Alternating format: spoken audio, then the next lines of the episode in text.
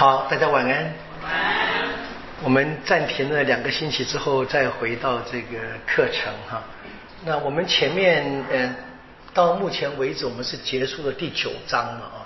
那我们知道呃，马马窦福音的这个脉络是五到七章是三宗圣训啊，那八到九章是耶稣的奇迹，以十大奇迹啊为基础，然后加了一些特别的故事，比如说。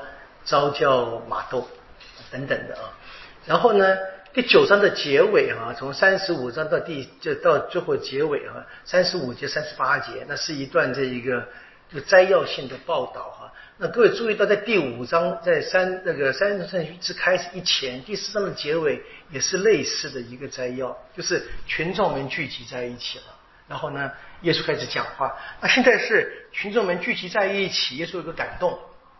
啊，看这些人好可怜啊，没人照顾。那他大概也发现他自己一个人不够了，他需要更多人帮忙。他开始招选门徒，在门徒当中选了十二人。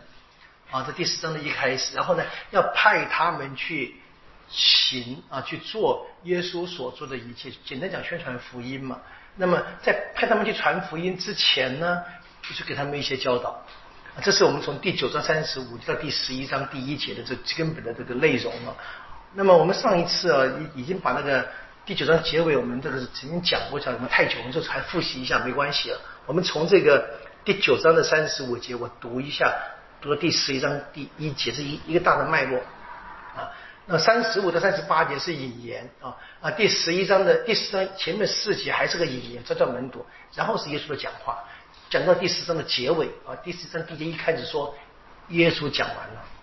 啊，你你慢慢听就知道。我们从这个第九章三十五节开始看起啊。耶稣周游各城各村，在他们的会堂内施教，宣讲天国的福音，治好一切疾病、一切灾殃。他一见到群众，就对他们动了慈心，因为他们困苦流离，像没有牧人的羊。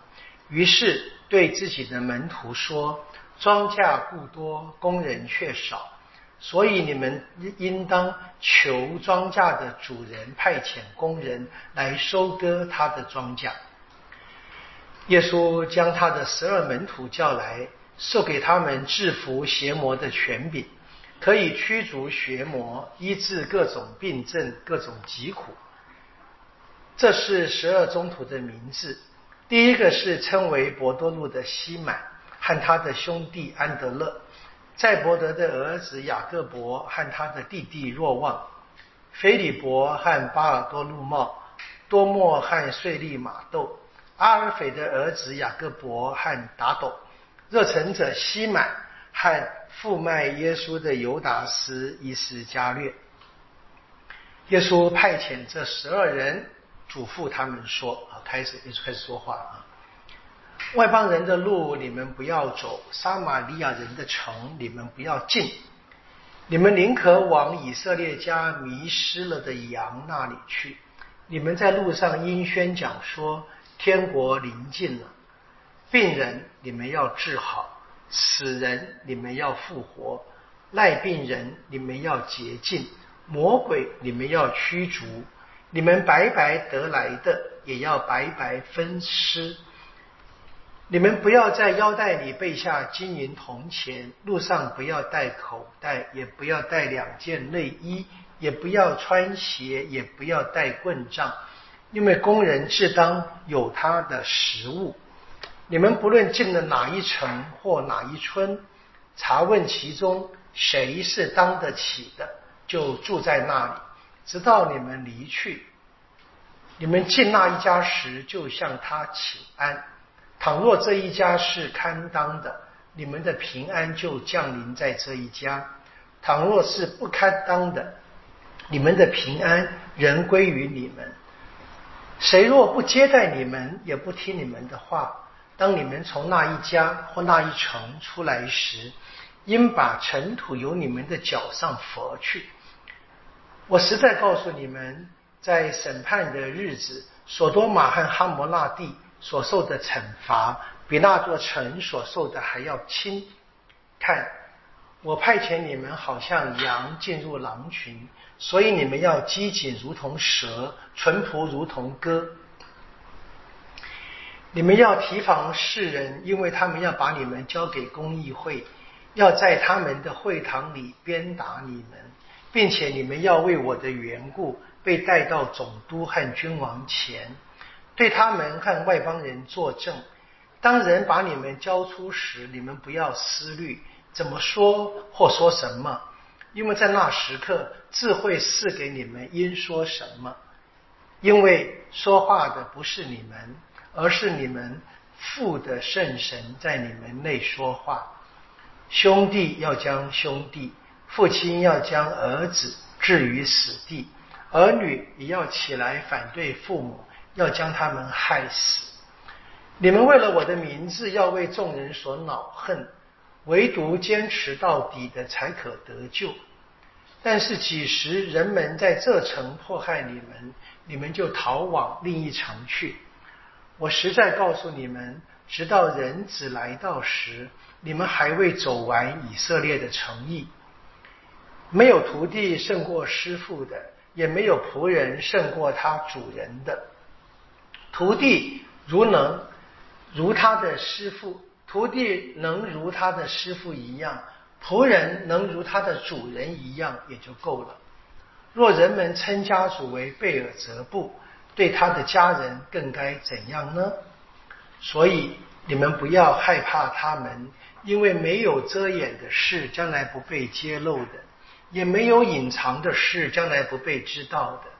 我在暗中给你们所说的，你们要在光天化日之下报告出来。你们由俄语所听到的，要在屋顶上张扬出来。你们不要害怕那杀害肉身而不能杀害灵魂的，但更要害怕那能使灵魂和肉身陷于地狱的。两只麻雀不是卖一个铜钱吗？但若没有你们天赋的许可，他们中连一只也不会掉在地上。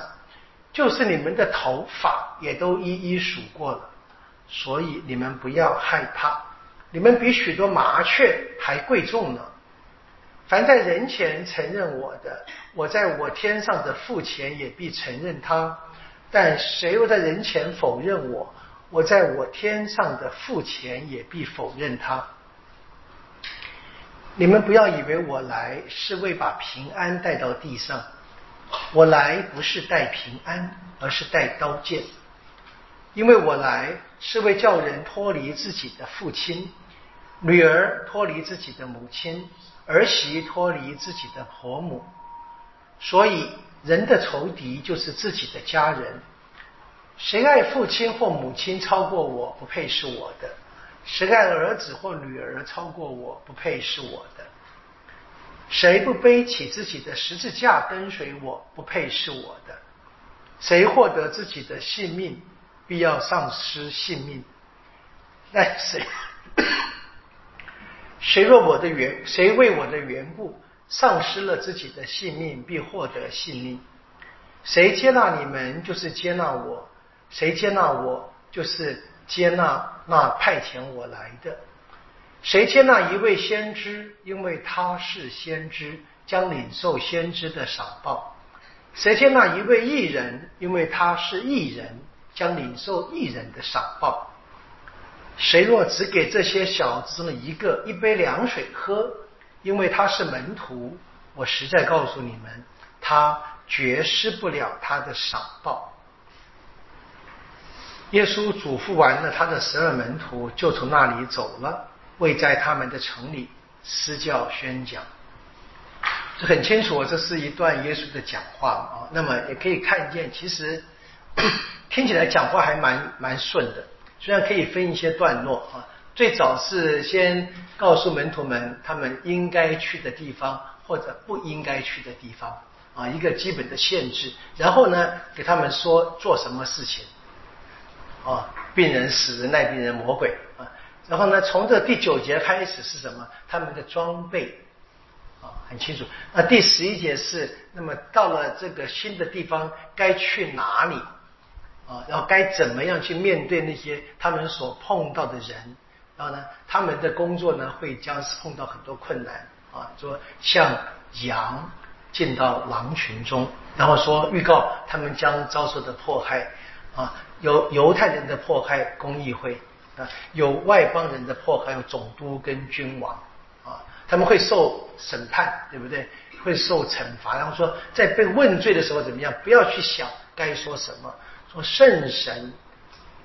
父的圣神在你们内说话，啊，很巧，我们正在等待圣神嘛，教会里这个将你复活节第七周，这今天是再再完美不过的一个配巧合了啊，啊，然后呢是怎么样？这是这个不但是有犹太人，有外邦人，然后呢，人真正的这个反对者呢来自最亲近的啊家庭里面，对不对？然后呢，那碰到这些迫害怎么办呢？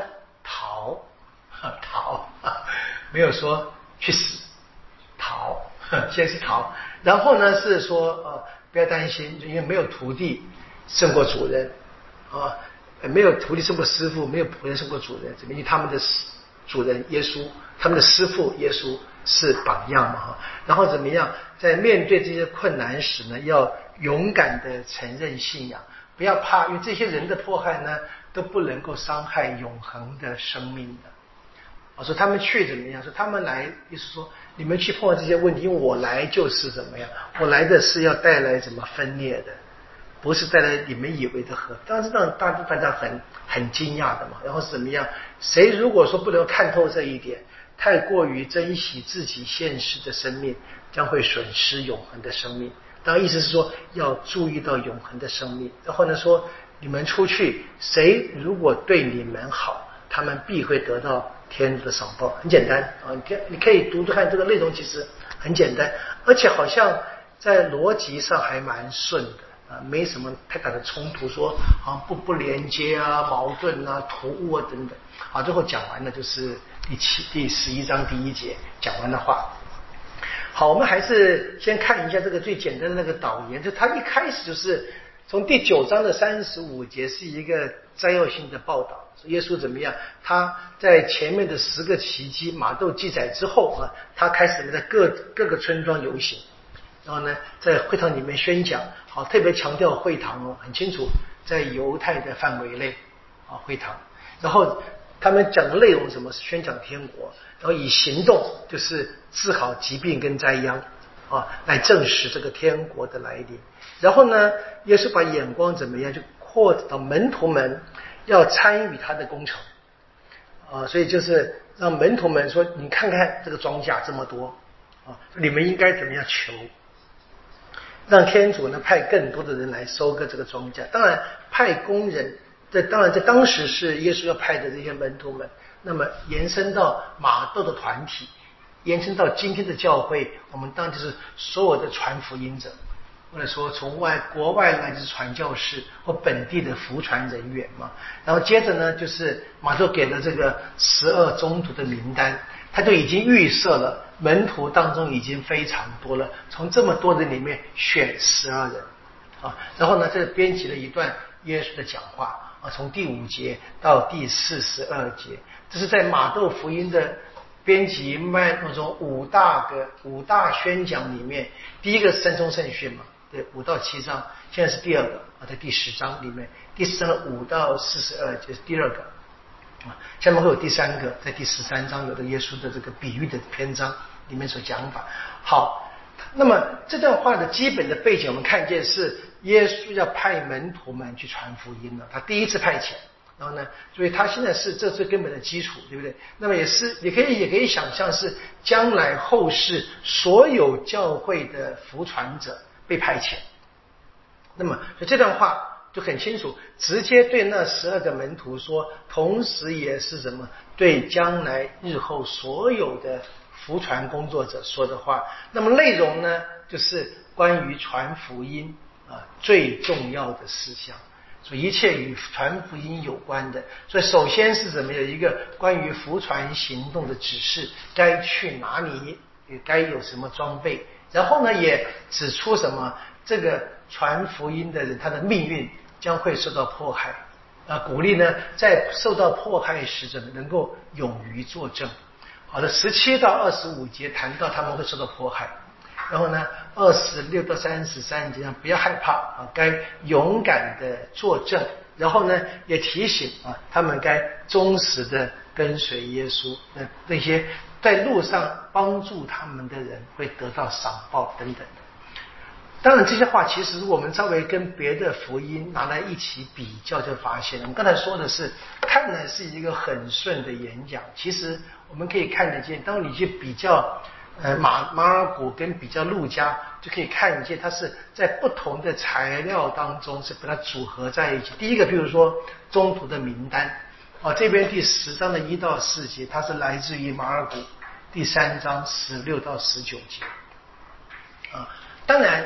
这个名单上顺序上，马都有他独特的安排，基本上十二人是一样的啊，所以这个中，然后在派遣的言论的核心部分啊，那第七节到第十十六节啊，那基本上来自于路加啊马尔谷，马尔谷第六章的八到十一节，还有路加的第十章的三到十二节。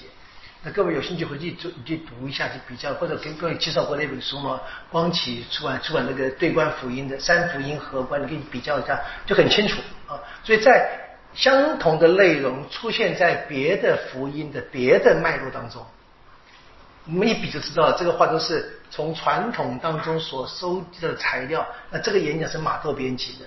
我们就是一直跟大家说，不要去想成是耶稣当时讲话被录音录下来，然后还原给我们，这是太过分了。那关于这个门徒会受到迫害啊，第十七到二十五节，它大部分来自马尔谷的耶稣的末世言论啊，在马尔谷十三章九到十三节啊，这是。然后这边另外是耶稣要门徒们怎么样，不要害怕。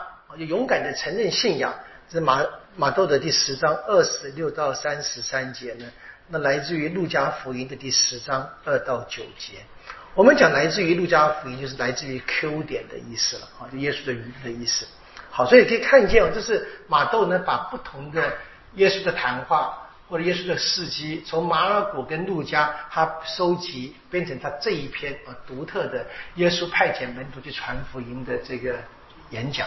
好，我们先看一前面的准备，三十五到三十八节，第九章的结尾部分。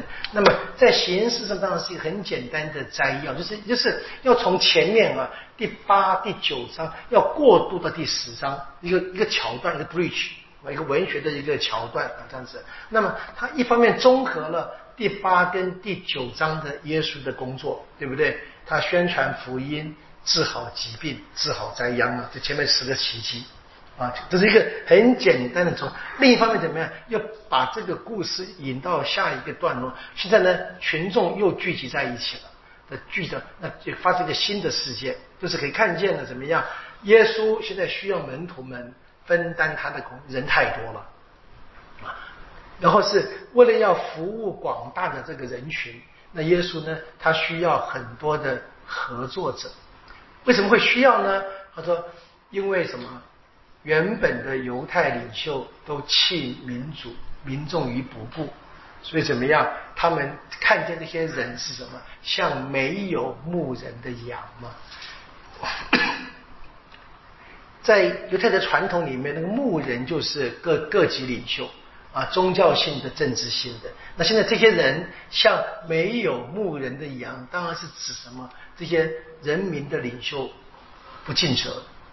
啊，没有善心，他们做领袖的东西，所以群众什么有如无牧之羊。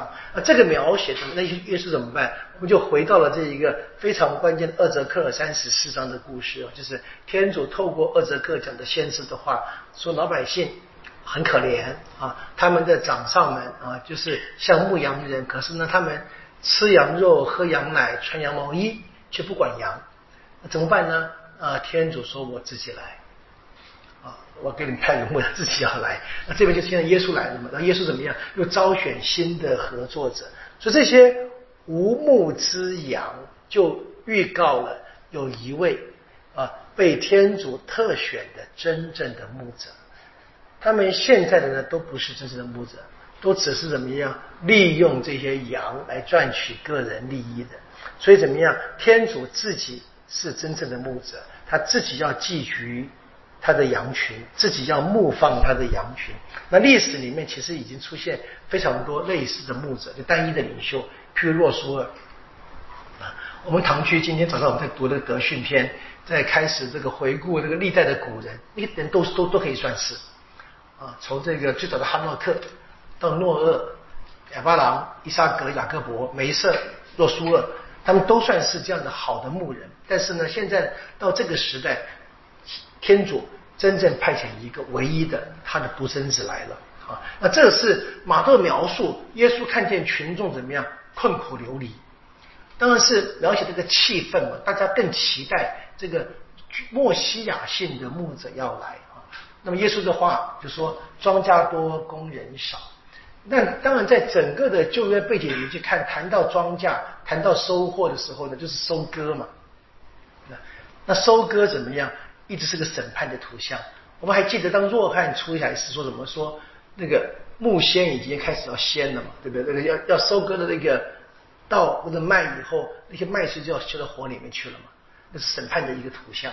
这边很清楚说，当下就已经是收获的时期了，因为所有的子民都被聚集在成了天主的子民，但是呢，真正的牧人不够，所以怎么样？耶稣让门徒们求庄稼的主人。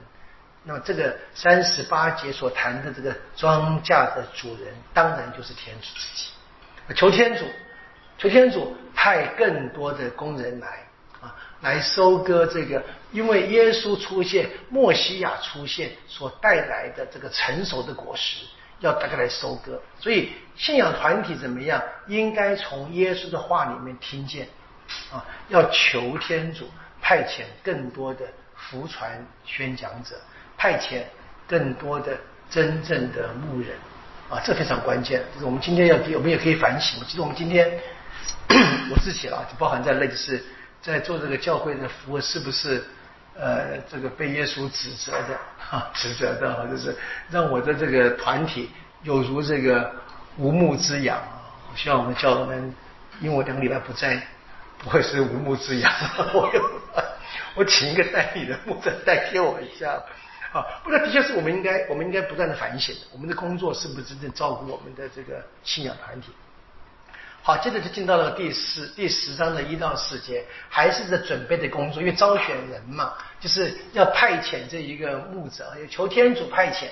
那么这工人呢，这边首先是最第一批了啊。好，耶稣把十二个人门徒叫来了，对不对？然后呢，给他们什么呢？很清楚的权柄。所以这十二门徒或者我们讲十二宗徒，在这边就首先就出现。那当然，这个是马窦他直接就预设，好像本来就已经存在，也也并没有说。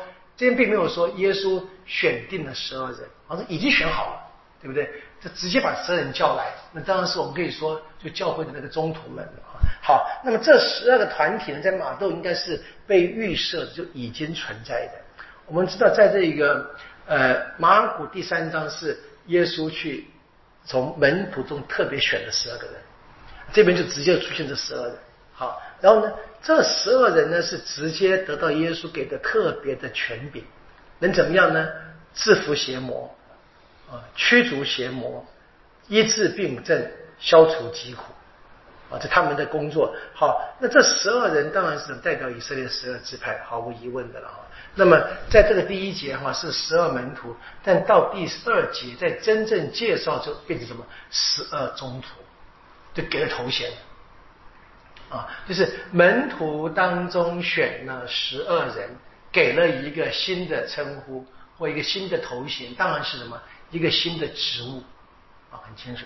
好，那么这十二人是这以色列十二支派的代表。其实这个真正的这个中途这个名词，我们可以想象啊，大概很多的学者研究认为应该是复活后才真正出现的名词，就在这已经到了初期教会，他们开始区隔这。特别的十二位的时候出现的一个名词，那当然这个我们很难去去真正的呃证，因为我们这边是一个呃研究学问的方式，就在讲一个比较客观的话，不能够刚单单讲这想当然尔的话，这就是就这个是应该是在中途在耶稣复活后啊，他们团体里对这十二人特别的推崇，才出现了一个特别的一个名称。好，无论如何呢，耶稣在世上选立了十二人的团体，那这十二人可以连接到耶稣复活后继续的在教会内领导。在耶稣在世上生活时呢，是他们已经被派遣过到普世去传扬福音者。因此呢，在现在我们在第九章。或者第十章时候呢，我们已经看见这个眼睛已经从耶稣一个人变成一个团体，那可以到了最后的二十八章是让我们网讯万民嘛？就已经慢慢的看那个视角就在越来越扩大，已经开始扩展到未来的福传工作了。好，那第二节跟第三节、第四节是介绍了十二人的名字啊。那首先强调了第一个啊，第一个啊是这个。博多禄的称为博多禄的西满，然后呢，第二个是他兄弟安德勒啊，然后呢，在伯德的儿子跟他的弟弟若望啊，这是两对兄弟嘛。我们可以比较一下那个名单，在马尔谷第三章十六节都可以看一下啊。在马尔谷第三章的十六节也说啊，先说耶稣选定这十二人，我是现在才选的，对不对？很特别的。我说马尔谷是。本来就已经成被选好的，没有提特别的，在马窦没有提特别的选啊，一直把这十二人叫来。好，现在呢名单哈，马尔谷的第三章十六节一开始选定十呃给他，你看第一个什么西满，给他起名叫博多禄。好，这边特别强调耶稣给他起名字，对不对啊？那么你看马窦第十章第二节，他强调第一个。啊，这个马尔谷没有，你可以看见这马窦已经很特别强调这个位置。第一个，然后呢是称为博多路的西满，没有讲改名字，啊，只是讲他被称为这个博多路。我们知道真正被改名字是在第十六章，啊，当博多路说你是摩西亚永生天主之子之后，也是改，那些提前就先先给了说，他有个头衔啊，然后呢，在这个呃。马尔谷啊，他在讲完了这一个博多禄以后呢，他就谈了什么在伯的两个儿子啊。马尔谷第三章十七节，对不对？雅各伯跟若望，还给他们取了个外号，又给他们取名字啊，对不对？所以博多路有外号，两个兄弟有外号，雷霆之子，然后才是安德勒。呃，注意这个差别哈，马窦是先是兄弟。博多路、安德勒，然后兄弟雅各伯、罗瓦，啊，小差别，但这意义上可能没什么太大的差，太大的这个呃呃不同那样子啊。那我们可以看见那个不同的传统里面，这个门徒的那个地位哈，应该会有一些。那排名很重要，排名很重要。我今天啊，我今天收到我我我，因为我是那个联合圣经公会董事嘛，那我那个时候董事会要开要开啊，他就会列上名单，每一次名单我不排第一个啊。啊，就是我们名单很多的人，就然后最后说，呃，省略敬称，啊，以笔画顺序，是没有大小天后。我我的，就我们的姓你就知道，没有姓丁的，没有姓王的，因为姓林的笔画最少。呃，这那这他，你说我们现在这个一直是很重要的事情所以他如果他没有排，好注明他不排不排名，这边是排名的。很就你可以看见马尔谷跟马窦在不同的故事里面呢，那他们的兄弟排名是有差别的。好，然后呢，这个其他的名单大概差不多了，没什么太大的差别啊。好，我们说了，强调的是西满排名第一，那已经有的别号叫博多禄，那真正是在第十六章十八节才补充的讲啊，说为什么有这个改名字。好，然后呢，这个注意到马窦啊，马窦的这个名字在马尔谷的。第十八节就是马窦而已，嗯，但在马窦的第十章第三节加上了税利，啊，这是马窦加，这是马窦福音加的啊。好，我们知道这个是蛮蛮特别的了，好像的。好，然后呢，这个在这一个呃，接着最常常被讨论的问题是第十八节的那个马窦这个多莫，然后阿尔斐的儿子雅各伯。各位还记得我们呃前天过耶稣升天节，读经一是中途大书第一章，也是耶稣升天后的那个名单，对不对？那个名单里面第十第中途大书第一章第十三节也有这个阿尔斐的儿子雅各伯。啊，这个名字哈。那有些版本呢是翻成阿尔斐的兄弟雅各伯啊。那我我我就是刚回来嘛，就看到一封信，有人问我到底是兄弟还是儿子啊？那讨论很多，呃，所以一个呃内陆的神父问的问题，他就查了这个呃不同语言的版本，啊，甚甚至查了拉丁文啊，查了那样。那因为问问我的问题是是比他代别人问的，那个那个那个那个那是我大学的一个学弟了，所以我就比较有点关系。就是说我这个问题啊，是很有趣。你就看见这问问问题的方式，就犯了一个我我是开玩笑讲的，我说一个低级错误你比那么多语言，就是没提原文啊，这是它的关键啊。这英文怎么说？法文怎么说？德文怎么说？拉丁文怎么说？问题是，真正问的是原文怎么说，对不对？那原文很有趣，那就我就不能讲，因为希腊文原文呢，我用希腊我练了，原文是呃，Jacobus ho to a 发有而发有好，Jacobus 雅各伯嘛，对不对？然后宾冠之的啊，这个关系是这这一位啊，这个是 the one of 阿尔斐。所以你直接翻是雅各伯，这是阿尔菲的，然后就没有了啊。原文没有说是儿子或兄弟。那其实呢，这的确是西藏文常用的表达。一般而言是用在儿子，是谁的？啊，说你说我我我爸爸叫林九成啊，你说呃林思川啊林九成的，当然都是儿子嘛。这的确是，但是呢。也不能排除，也有很多地方也的确用来表达兄弟的，也有。我们只能说啊，这个这个，如果从原文来看呢，我们可以说百分之八十是儿子吧，啊，百分之二十是兄弟。哦，但是有趣了，但是问你去研究手抄本啊，抄本这个两个两个翻译啊，就是不同的翻译本，他们都都出现过的啊。儿子就是翻译这一份，那你就问了，这个那为什么会出现兄弟这个字？通常我们在呃比较这个手抄本，中会会选择什么？原有一个这个困难原则，啊，就是越越少见的呢，可能是越有可能是因为更好，这这可信度可能更高。那这个这个只是猜测，一原则原则无法完全证明的了。那其实你说阿尔菲的儿子或阿尔菲兄弟重要吗？不重要，对不对？管他，反正我们都不认识，谁是阿尔菲啊？反正都不认识，对不对？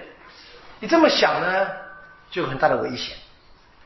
因为为什么我争执啊？我我跟我学弟说啊，其实问题不在于是这个字面啊，到底是儿子还是兄弟，而是你决定了儿子跟兄弟会造成什么影响。那我我故意的又留了一手，我学弟也没有再问我了，那我就我就不回算了，这边跟你们讲啊，为什么这个雅各伯？这雅各伯，你知道，在我们的初期教会传统有两位雅各伯，前面是大雅各伯，跟若望是兄弟，我们叫叫大雅各伯，对不对？我我刚去过的圣地亚哥哈，圣雅各伯的这朝圣之路，对不对？那那个导游我很喜欢，我喜欢他是因为。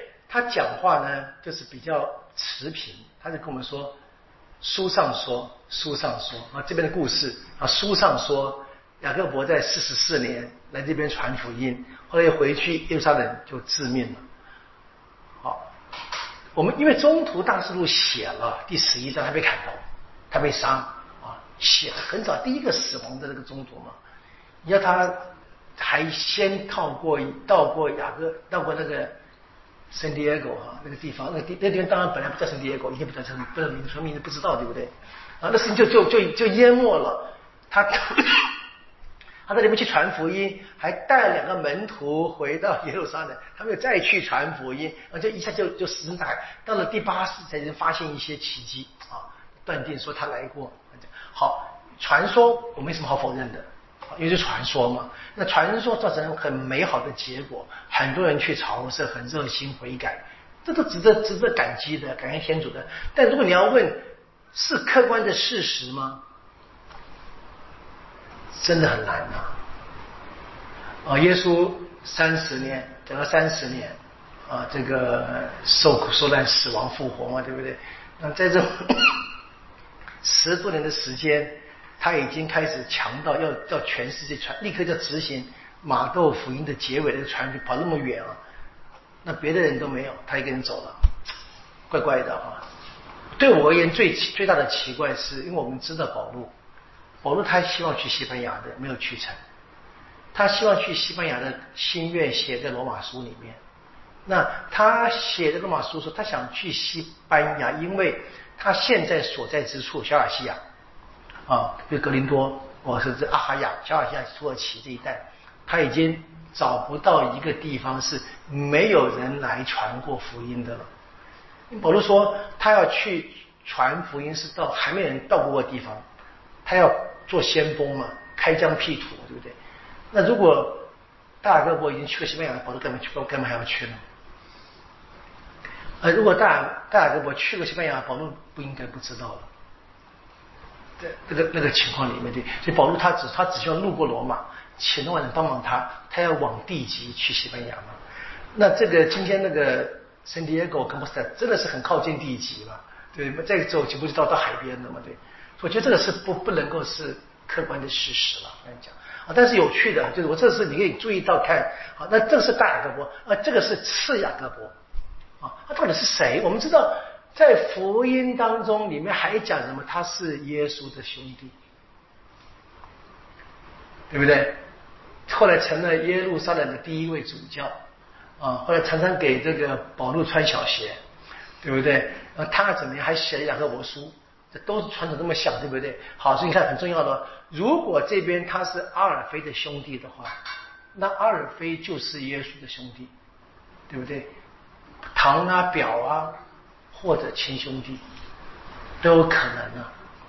但如果他是阿尔菲的儿子的话，那这个雅各伯就绝对不会是耶稣的亲兄弟，因为耶稣是弱色的儿子，对不对？我想到什么了吗？想到什么重点了吗？想到什么重点？我我要讲什么？圣母童真的保护。如果你定断他是阿尔菲的儿子，我们就保护了圣母童真的心。好，这这是我我我我的单纯的推推论啊，我也没有去读太多书，我就直接直接想到这个东西，很清楚的，对不对？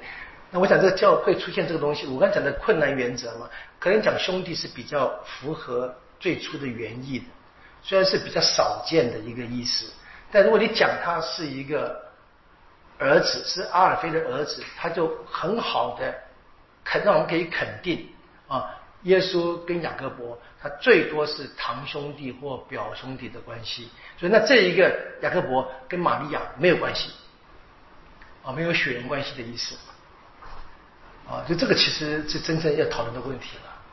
好，跟大家说一下啊，希望各位头没有昏掉，哈哈哈对不对？这其实这蛮蛮重要的啊，所以这个应该你可以看见，这个教会的真实，其实他们后来最终的目的是要保护那个圣母童真啊。当然你可以看见，在逻辑上是有问题的。为什么有问题？是他先肯定圣母童真，才去解释这些文字该怎么样啊？他没办法先证明这真，如果真的是，因为他没办法证明，他是从这个保护性护教学的方式去出发去解释圣经。换句话说，是把自己的意思读到经文里面去，而不是把经文的意思读出来。啊，这是我们在在呃读圣经时候，我们今天就今天的这个释经学，让很多这个我们讲的很多这个热心教友很难适应的地方。因为我们总是告诉大家这样懂不对，这样懂不对，这样懂这样懂不对。因为我们很多时候我们把自己的意识放进去，很大的麻烦啊。所以你看，其实我们刚才讲，我们刚才讲读读一段完整的读耶稣的讲话嘛，你就我我跟过做人比较，你发现了这是马窦的编辑，很容易理解，对不对？人家人家把它想成是这个耶稣讲的话，这马窦就一笔一笔的录下来，这是不可能的了。但是很多人宁愿这样相信呢，这马上就记得很清楚，对，因为我们现在还没有 还没有形成一个习惯去看大大片的一个文字嘛，我昨天被问个问题，也是这个这个这个圣经公圣经协会的一些理生问问题，说他说上主跟天主有什么差别？你这样问我，我我根本没办法回答你啊。他说 Lord 跟 God 什么差别？我说我需要脉络上下文啊，我需要上下文。当然，你从你当然从从字义来看，神就是神啊，就没什么问题的啊。但是这个 Lord 上主这个字。啊，那我们知道我们在礼里面，Lord have mercy，那也是天主啊，啊，耶稣是神，对不对？所以我要看，你真的看那个文字在哪里。但这里很多人就很简单话就问这个问题，他说他们神父教他们怎么样？我你们神父怎么教的？我不能我不能评断。我知道你这样问我，我说我没办法答复你啊。那我就说我只能说不重要。你相信他，相信他是耶稣天主就好了，是神就好了。那你要去区分这个东西，那我说这个，那我需要看每一个字在什么的语句里面它怎么出现的，我要定断它的意思。就我们在在在读圣经在讨论问题的时候，这个其实非常重要。那大家慢慢慢练习去学会，就看那个上下文的脉络。好，无论如何，我们知道这个这边有十二种的名单，我们跟这个比较了一下，马尔谷跟马窦其实差别不大，但是我们知道哈，在譬如说这望福音就很清楚了，望福音没有十二中途，没有中途这个字。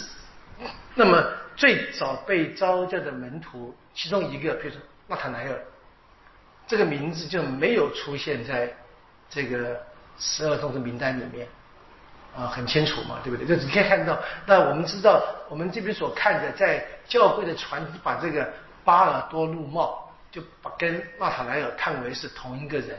那怎么证明？也无法证明。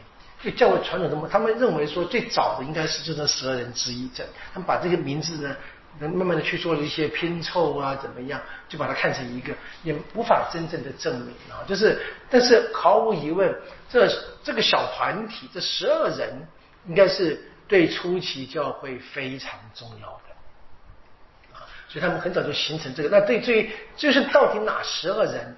我们真的很难去完全精准的定断出来。我们可以相可以相当程度可以，像你说两对兄弟，真的没有问题的啊。反正菲利伯走在第五没有问题的啊。你多么有的这简单的，那但是真正看，连这个马窦在别的福音会出现是乐位，路加福音就乐位嘛，是同个人，真的不知道，真的不知道。好，这是我们讲到这边。好，现在就开始也是讲话了啊。十二人讲，十二人找好了啊，开始讲话。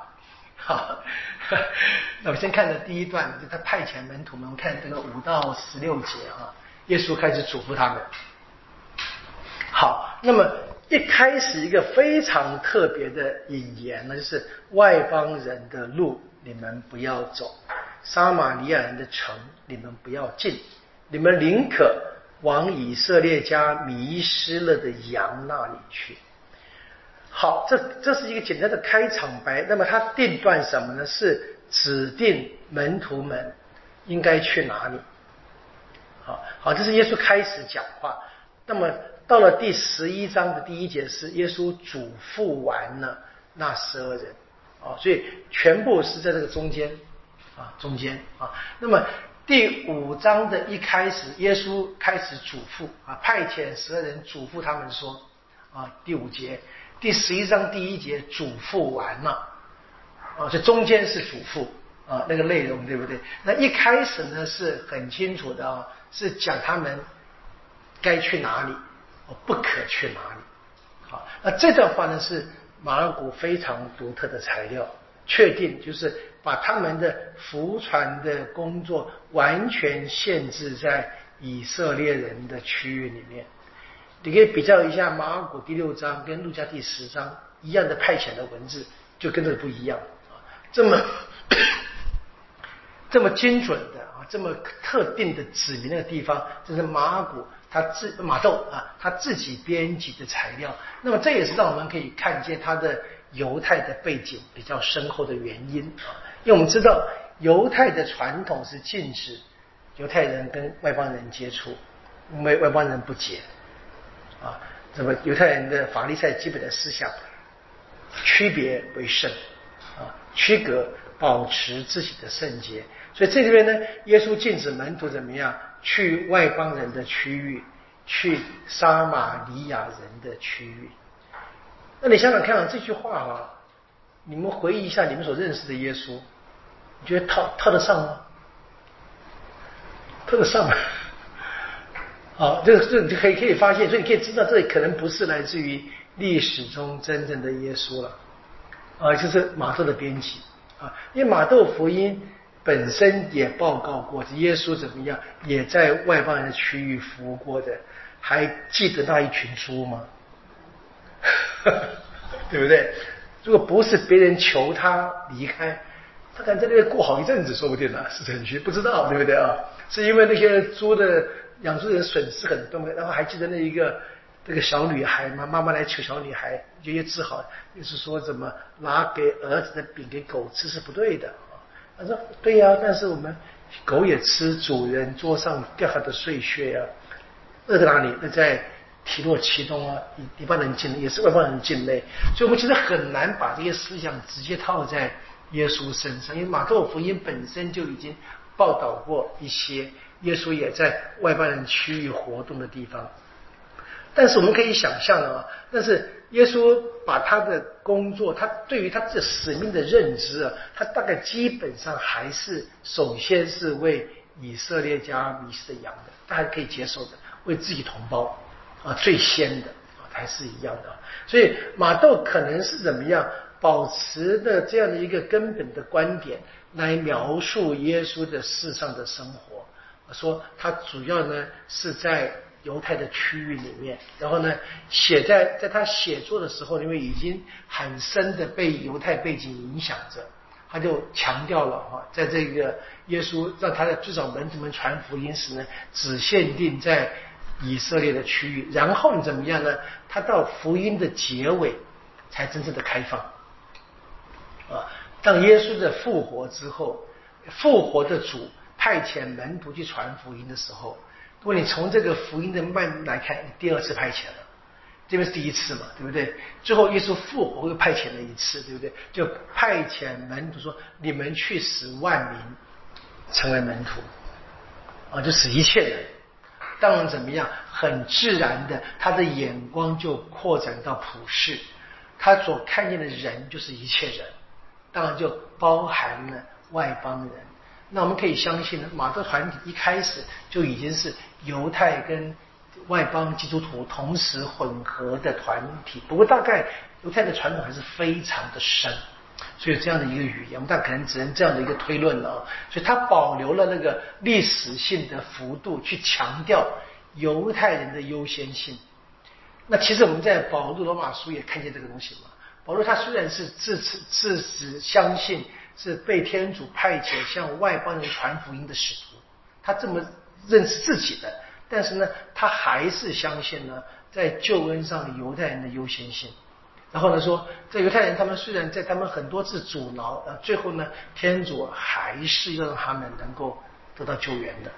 啊，这是在罗马书第九到第十一章，好好读就是懂很清楚的谈到保禄他对犹太人的看法。那么，好像对耶稣而言能怎么样？迷失的羊群，当然就是以色列家嘛。啊，这个以色列家这个字的 House of Israel，它一直是天主子民的一另外一个称呼方式。啊，以色列家族等等。好，那么怎么说呢？啊，怎么宣讲呢？啊，指定的地方以后要要谈要讲什么？啊，第七节，天国临近了。病人，你们要治好；死人，你们要复活；赖病人，你们要洁净；魔鬼，你们要驱逐。你们白白得来的，白白分施。很简单，讲一个主题：天国临近了。那你要证明呢？对不对？证明是怎么样？治好病人，复活死人，洁净赖病人，驱逐魔鬼，这就是天国了。那么他们怎么样可以说说？你们得到这个能力啊，治病、复活。洁净人、驱逐魔鬼，是你们白白得来的，听着白白少的，是你们怎么样该白白的拿来服务，啊，不对，他们并没有花钱买来嘛，不可以拿这个来换取他们的什么呃经济利益不行的。好，这很简单啊，一句话，天国临近了，就综合了整个福音的核心内容。我们记得耶稣在马尔谷的表写里面，第一章十五节说：“若看被监禁，耶稣出来，对不对？开始宣讲怎么样？时期已满，天国临近。啊，怎么办呢？你们悔改，信从福音，十句话。那么马太福音的一开始的宣讲，第四章十七节也是，里面去宣讲天国临近了，就很精简的啊，就是这是一个非常精简的一句话来综合全部的福音，对。好消息是，天主的国已经临近了。那么这个临近的情况，就是我们讲没有疾病灾殃嘛？那用四句话表达：医治病人、复活死人、洁净耐病人，然后是驱逐魔鬼。好，是当门徒们出去宣讲，同时实际执行这个使命啊，让病人被治好，死人被复活，赖病人得到结界，魔鬼被驱赶。那就显示出天国真的临近，就甚至可以说已经到了啊。那这边我们看见马窦呢，对于门徒的这个工作，关于这个治病跟驱魔，那么在叙述上他比马古详细了啊，就更仔细谈这个。好，然后呢，强调他们能够这么做是一个特别的权柄，天主给的。那天主给的权柄是他们白白得来的。没有因为漂亮，没有因为有知识，没有因为怎么样啊，就听着白白给的，所以怎么样，白白得来的，白白的付出服务，跟人分享啊，怎么样？他但是并不是说这个可以永远的保存，必须要不要在有一个坚强的信德的支撑之下，在下面另外的第十七章有谈这样的话，第十七章啊，第十六节到第二十节谈到这一个。呃，那么就是这个门徒们怎么样？他们的服务呢，应该是不求回报的啊，这白白得来的，白白的分施，因此就已经含有什么？他们应该有的生活的态度，就是怎么样？一无所需啊，对于物质根本不用一担心跟计较。我说第九节开始讲，跟第十节谈他们的装备啊，这腰带呢。不带金银铜钱，路上不带口袋，不带两件内衣，不穿鞋，不带棍杖啊！工人呢，自当有他们的食物。好，比较一下那个马尔谷第六章跟路加第九章啊，这个派遣门徒们的装备的表达，那马窦是很严苛的，相对上是最严苛的啊。那么最关键的是很清楚啊，腰带里不能够准备钱。不能准备啊，怎么样？不但不能够准备，同时也包含什么样？不可以赚取啊，不可以拿这一个呃为天下天主子民服务的天主赏的白白的能力拿去谋利啊，不可以啊。就很清楚的是，包含怎么样？说治愈病人、驱逐魔鬼，不可以收费。讲白话是这样子。所以耶稣赏赐的全能，都是为了白白的分施的。好，然后呢，要求门徒怎么样？不可穿鞋，不带棍杖。那很清楚啊，在马尔谷的第六章啊第八节说带一根棍杖，第九节要穿鞋。看那个差别了哈。那可能可以讲是不同的环境，不同的这个要求，或者不同的团体，呃，不同的这个这个呃强烈的程度这样子啊。那马窦跟路加一样，怎么就都都记载了哈？耶稣允许门徒怎么样接受人们提供的食物？你当然可以加上饮料了啊，没问题，因为需要喝嘛，对不对？那个规则是为什么呢？因为说工人应当有他的食物啊。我们练那个天主经嘛，很简单，对不对哈？就是给我们日用的食粮啊，那我我还记得我们去看这个巴塞罗那圣家堂，那个那个那个大门啊，大门的内侧就是用那个阿特隆尼亚文写天主经啊，然后有一句话就是这个给我们日用的食粮，各种语言的，我找到中文的啊，就在那里面就在有东西，实际这还是一个核心的语句了，是工人自当有他的食物。但是陆家写的怎么样？是工人自当有他的工资啊，工资就宽广很多，对不对？对不对？工资就不仅仅有食，还可以买衣服嘛，买鞋等等都可以，对不对？那我们知道类似的话啊，这个保路的写法就比较像陆家。保罗在第格林多前书第九章，他也谈到了传福音的人的生活。格林多前书第九章十四节，保罗说什么？传福音的人应该靠福音而生活。他有，就是说，他是用了这个旧约的话，对不对？留在打场的时候，不可拢住他的嘴，对不对？一样就是工作留，顺便吃点草，让他就让他吃点草嘛，对不对？你要，就是人怎么样要生活，人不能够怎么样。俗话说，又要马儿好，要马儿不吃草，那是不行的嘛。但你可以看见，但是马都是陷到那个最最最极限的、最小的那个极端啊，只要有食物吃就够了。好，那这边是很清楚，大概具体的反映呢，初期教会那些巡回各地啊传福音的人啊，那他们应该有的生活。那么简单的说了，极度贫穷，然后极度的依赖天主。这个依赖天主是在具体表达是依赖依赖他们到每到一处所碰到的人啊，看天主感动那个人。怎么样帮助他们，他们就接受。那这个其实是非常严肃的一些话。那这些话在在历史里面造成很多影响。我们就举圣方济的例子好了。那对方济是一个非常强的一个感动的话，所以方济就坚持的嘛。在在真的方济的时候是很清楚的，弟兄们无论如何不可以碰钱啊。那在历史里面，真正要实际上生活出来，有很。有很多现实的张力，我们知道在历史里面出现非常多可笑的例子，我们这边就不不跟各位提了。那各位愿意读一下那个方济的故事，就可以发现很多有趣的。那那读到那个比较，特别是后期，方济在的时候还好，因为他自己这么活了啊，大家看他活。但历他去世以后的历史的发展那不得了啊，特别是当这一个在方济那个时代已经开始有那个买买卖经济嘛，对不对？货币经济开始出现嘛。在在更晚期里面，那整个的以物交易会越来越来越越退场，啊，人越来越依靠金钱。那今天你就用信用卡，啊，怎么你你你我们不可能像十三世纪那个完全照着这样活，是怎么取那个精神来生活？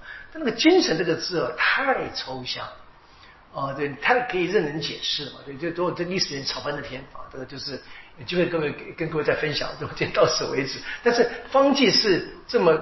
真实按着字面就守了，那他的确去翻福音，他最初有弟兄来跟随他，他翻福音都翻到类似的话，他就这么生活了，他自己是完全不要任何财产，他这他自己说，他说弟兄们为你们自己不要保留任何东西，别保留，不可拥有任何东西啊，为什么呢？这样可以让那一个把自己完全给了你们的天主。让子夜天主给耶把耶稣给我们啊，让那个把自己完全给予我们的天主完全拥有我们，他是反过来说，是让我们拥有天主了。当我们在拥有天主的过程，又夹了别的杂物，我们会让天主少进来。反过来说，让天主就不能够完全接纳我。这方济的这个很特别的一个读福音的衍生他的一些思想。你可以讲的神学。好，那么第十一节。你们呢？不论进了哪一层哪一村啊，就要先问谁当得起，然后进哪一家要先请安啊。有人当得起就住在那边的，那知道你们离去，什么意思啊？不要换，要发现下一家比较好，不要换。好，重点是什么叫当得起？哦，这是这个是配的意思，谁配？意思是说谁愿意接受福音？所以接受福音的人呢，他们就会牵着福传者的手进入他们的家。那当然，这个接受是这个人愿意按着福音生活了。那我们知道有一个很美的例子，是在保罗的传福音的故事里面，我们知道他到了腓利波，对不对？给了一个女人叫吕底亚传福音嘛，这个强迫保罗他们家住。如果你们认为我们是信福音的，你让我们家住。他的话很强，那个 对不对？当然，保罗运气很好，这个女人卖紫红布，一定很有钱。运气好，但但他不是他求的嘛？我觉得他就是很清楚，他到了那一家，刚好碰到这个人，这样人他他真的愿意拥有，他愿意感谢保罗给他们这个福音，他就愿意接待这个福传者的意思。好，他说那进入某一家怎么样呢？首先的祝福是和平啊，和平。就是接受者怎么样？这个当这个福传者祝福他们和平，那么接受者呢就得到这个丰厚的祝福啊。那么如果接受者他拒绝，怎么样？那这个祝福就回到这个祝福者身上啊。所以本来是应该可以扩展的，那当然祝福的人不被接受没关系，他也不会失去，他还是就是。你换句话说怎么样？这个祝这个祝福者啊。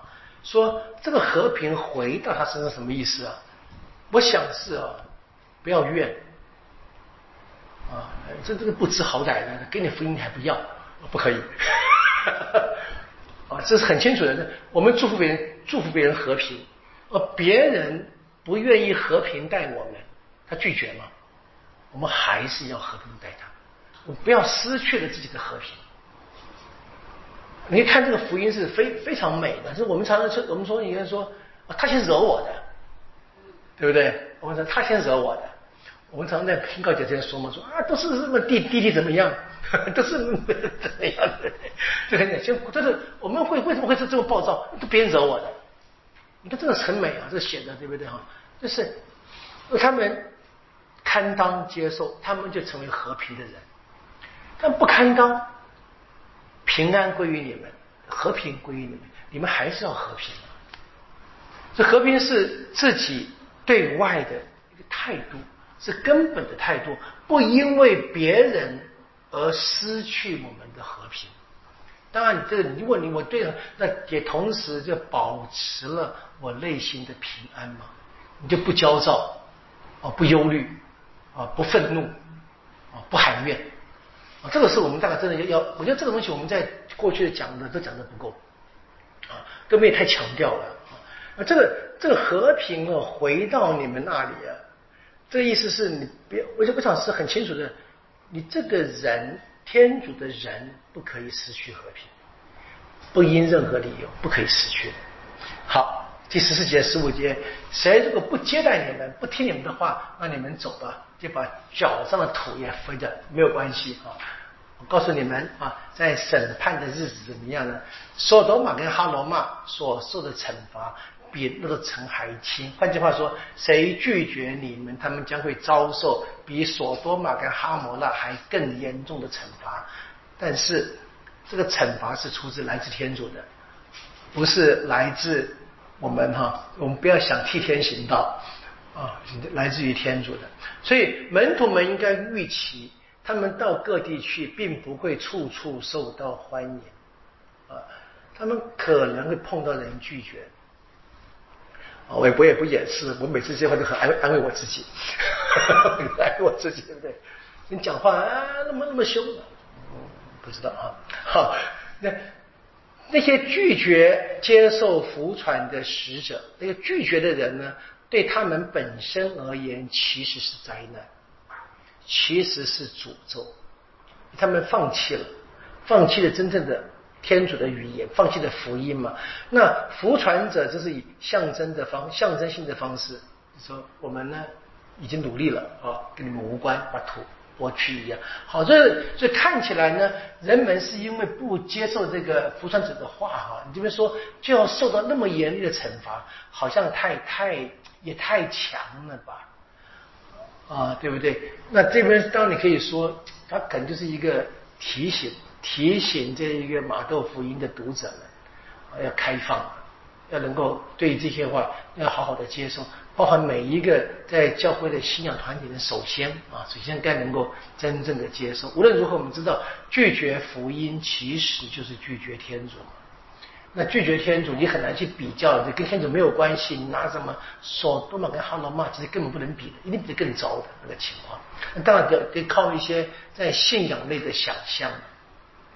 好，十六节说：“看，我派遣你们像羊群进入狼群中羊进入狼群，你们要机警如同蛇，淳朴如同鸽子。”所以耶稣知道的哈，他的使者们在。工作时，在生活上，他们充满了危险的命运，他们会不断的遭受敌人的威胁，他们就像羊进入狼群。哦，这话真的是很很很凶啊！我们还记得前面提过一次类似的话，在《山中圣训》第七章十五节说了，啊，说你们要提防假先知啊，他们来到你们跟前，外披羊毛，内里却是豺狼。这一类似的话，这边再一次语言来表达啊，表达这一个说别的人啊，这边当然没有说这个假冒先知，是在传福音的过程中碰到一些人。那么在陆家的版本呢，也有类似的话。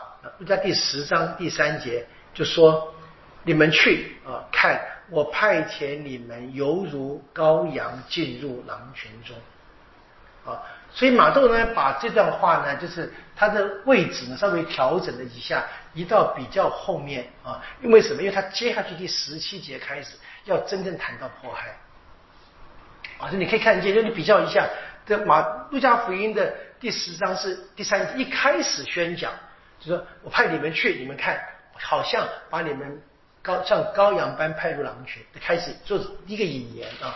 那马窦的 一开始是。指定服传的地方，哪里去，哪里不能去啊？这一个有如羊进入狼群，放在这个十六节，因为你下面第十七节它接另外一段话了。真正的迫害有来自于犹太人的迫害，来自于外邦人的迫害。你可以看这个，这是明显是个编辑手法啊，就是这这个连接，我们读起来很顺啊，非常顺。我们说这个编辑是一个非常高明，马窦是一个非常漂亮的、有能力的作者。他写好，那么就这么一个危险的情况怎么样？门徒们当然要小心，他们的内在的特质是要积极，像蛇一般，但是要淳朴，像鸽子一样。换句话说，要明智，要淳朴。不过我们注意到，蛇跟鸽子只是一个象征性的语言嘛，我们知道它表达什么就好了啊。就不要死守这死守这一些太多的。当然这边很清楚，这边这边是劝告大家啊，要放弃人性的聪明，要转变成什么天主的明智跟纯洁。好，那我们今天把这个话就讲第一段，我讲到第十，下面我们从这十七节，我们留到下一次开始跟各位讲，就真正我们到了。福传者会碰到迫害，那么具体的迫害哪些？我们下星期再继续。我们今天就到这个地方。愿光荣归于父、及子、及圣神。起初如何，今日亦然，直到永远。啊！因父及子及圣神之名。啊！好，谢谢各位，晚安。